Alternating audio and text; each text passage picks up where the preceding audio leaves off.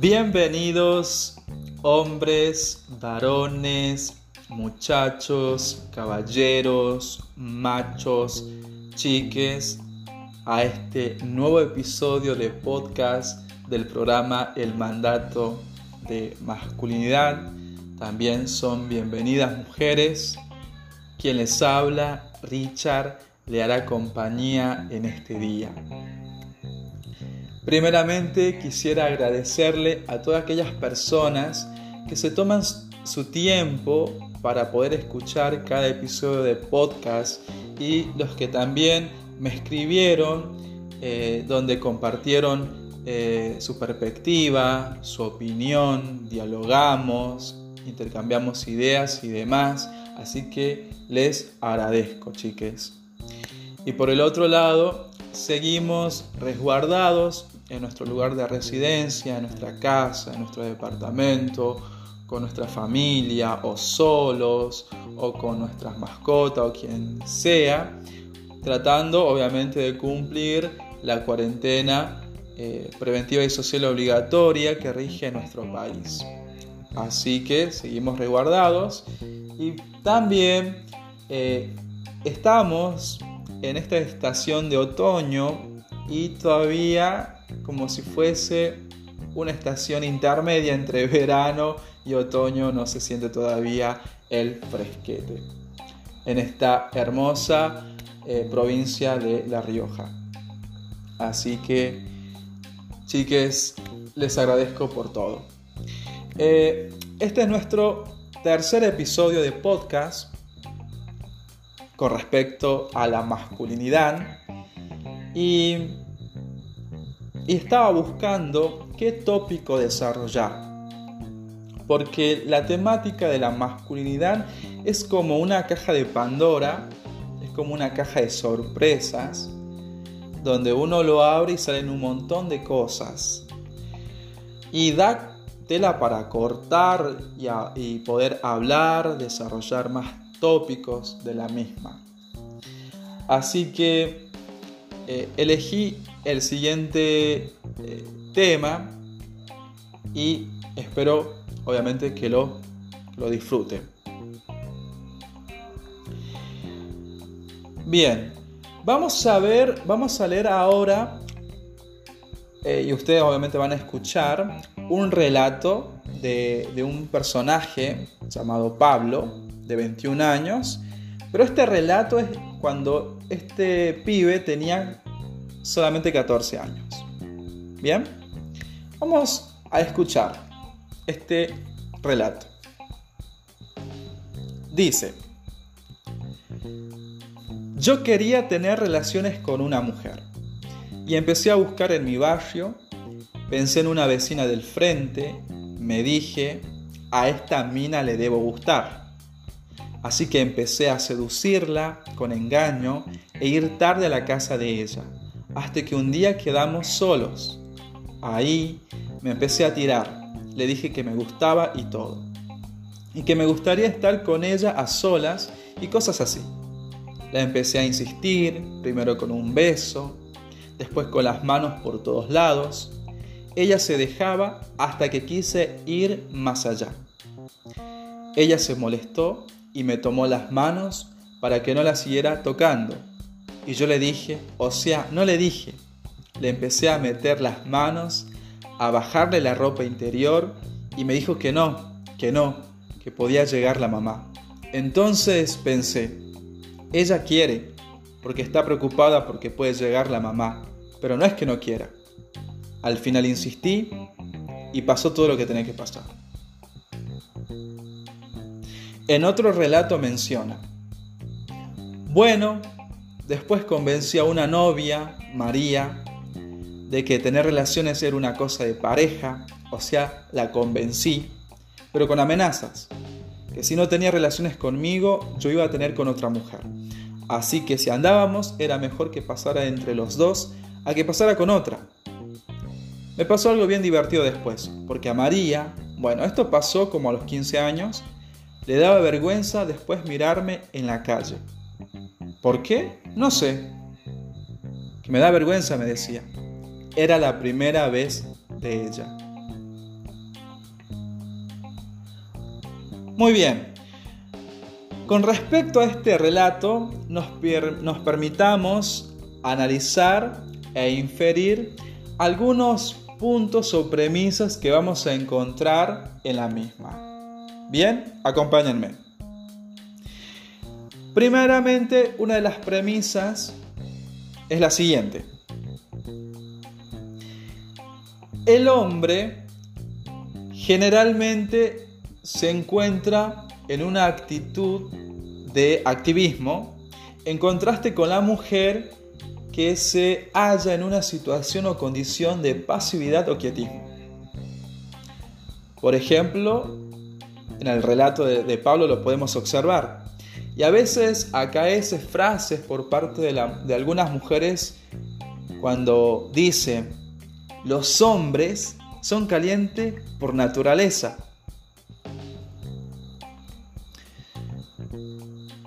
Entonces vendría a ser como que el hombre sería la figura activa, el, que expresa el deseo. Y en términos de psicología eso se denomina pulsión. La mujer en cambio lo tiene inhibido y su nivel de deseo sexual sería bajo. Por eso es como si fuese que es la tarea del hombre o labor de la... Bien, eh, seducirla, tratar de convencerla, producirle el deseo.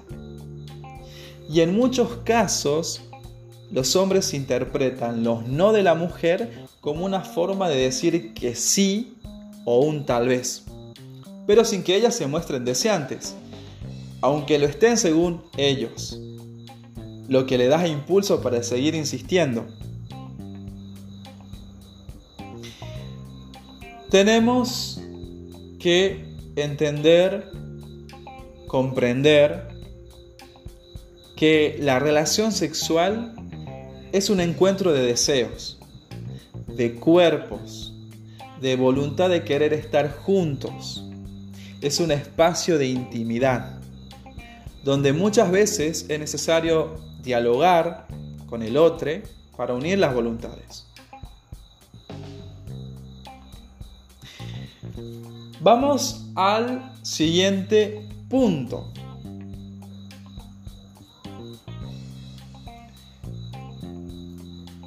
El hombre puede obligar y la mujer puede ser obligada.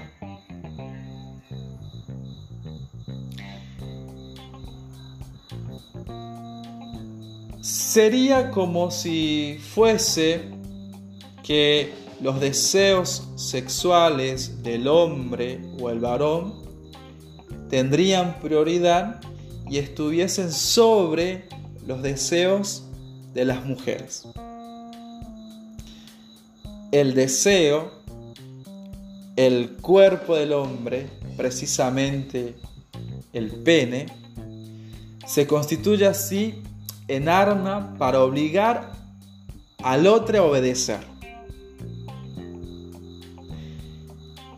En que la otra persona se visualiza como un depósito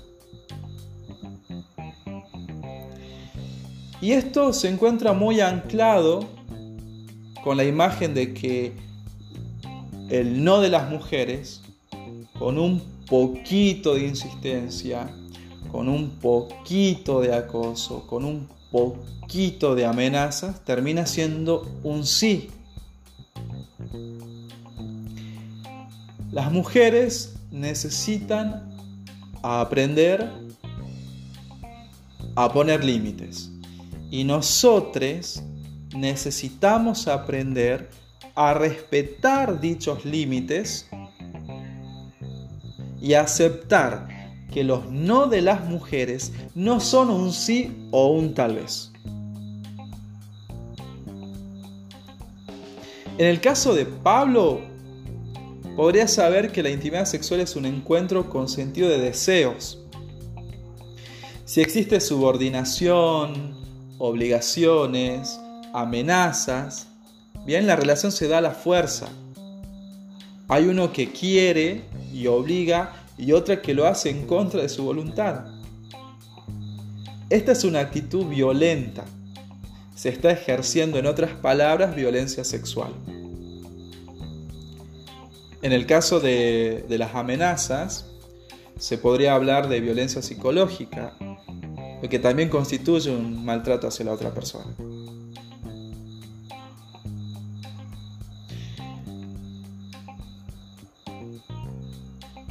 Obviamente, estas premisas nacen del relato que leímos en, en primera perdón, instancia.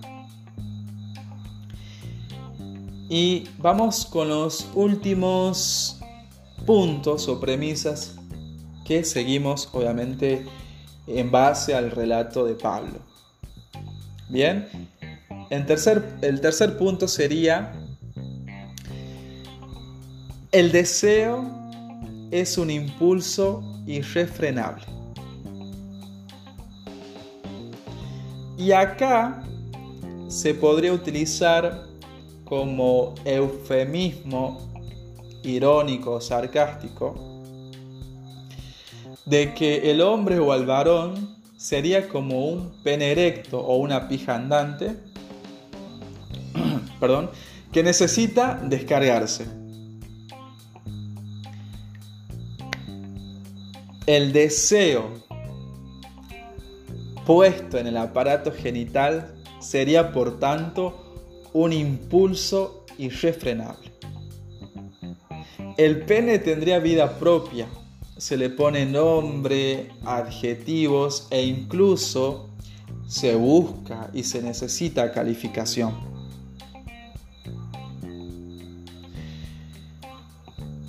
Según eh, la masculinidad hegemónica y dominante, sentencia que el deseo sexual, por tanto, eh, sería un instinto determinado biológicamente que sea creciente en la medida que no es satisfecho y lleva a los varones a conquistar y penetrar para poseerlos. A partir de todo eso, la violencia y la coerción sexual son interpretadas en términos instintivos o animales. Se le coloca en la categoría de de un acto irracional. Y a la vez, según la psicología, el deseo, la pulsión, se puede controlar.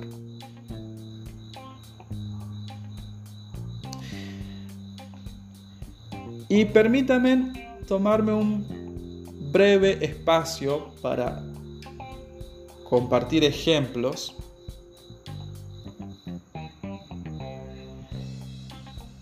Dentro de, a veces en las conversaciones con mi entorno de amistades,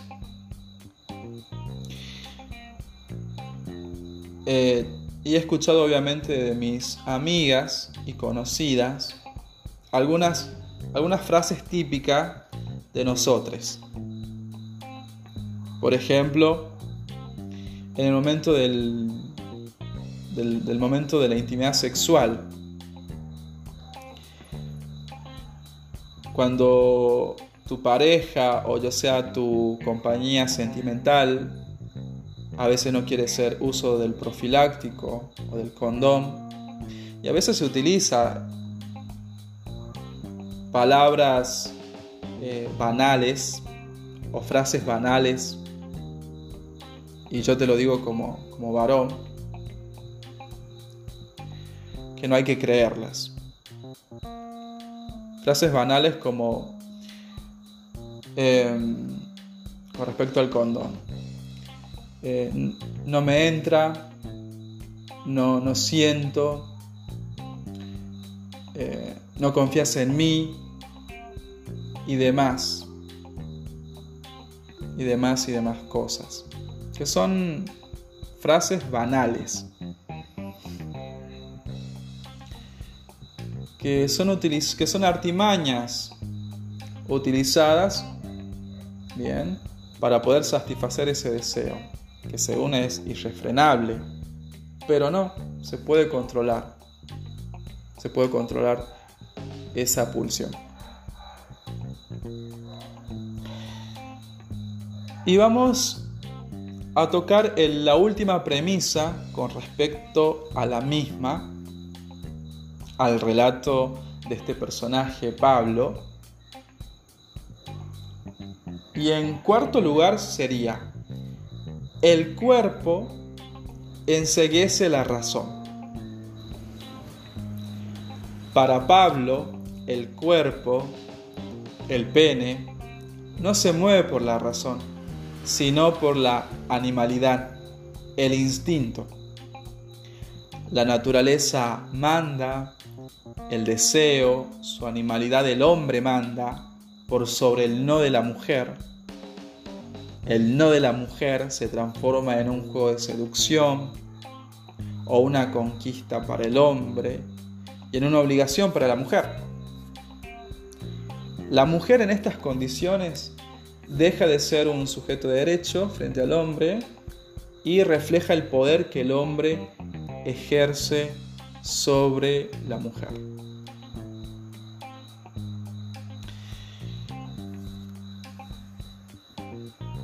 Hombres, varones, muchachos, chiques,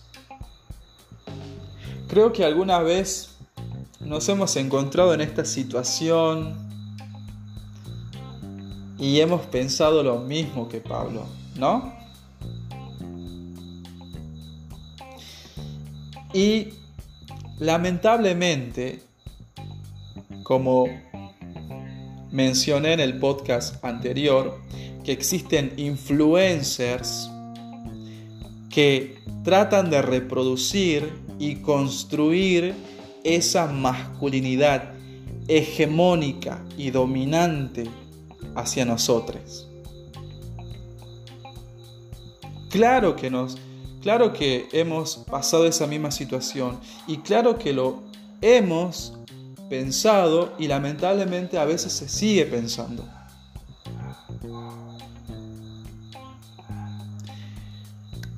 Chiques, este espacio de podcast es para poder cuestionar, poder analizar, poder pensarnos de algunas actitudes o acciones que están tan naturalizadas, tan normatizadas en nosotros. En relación con la mujer, en relación con el otro. Así que este espacio de podcast es para eso, chiques. Bien, llegamos al final de este episodio de podcast.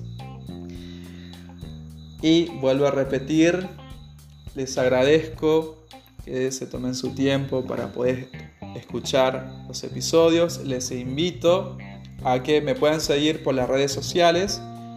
Me pueden encontrar en Instagram como Monster Black Smoke y compartan también esto, este podcast.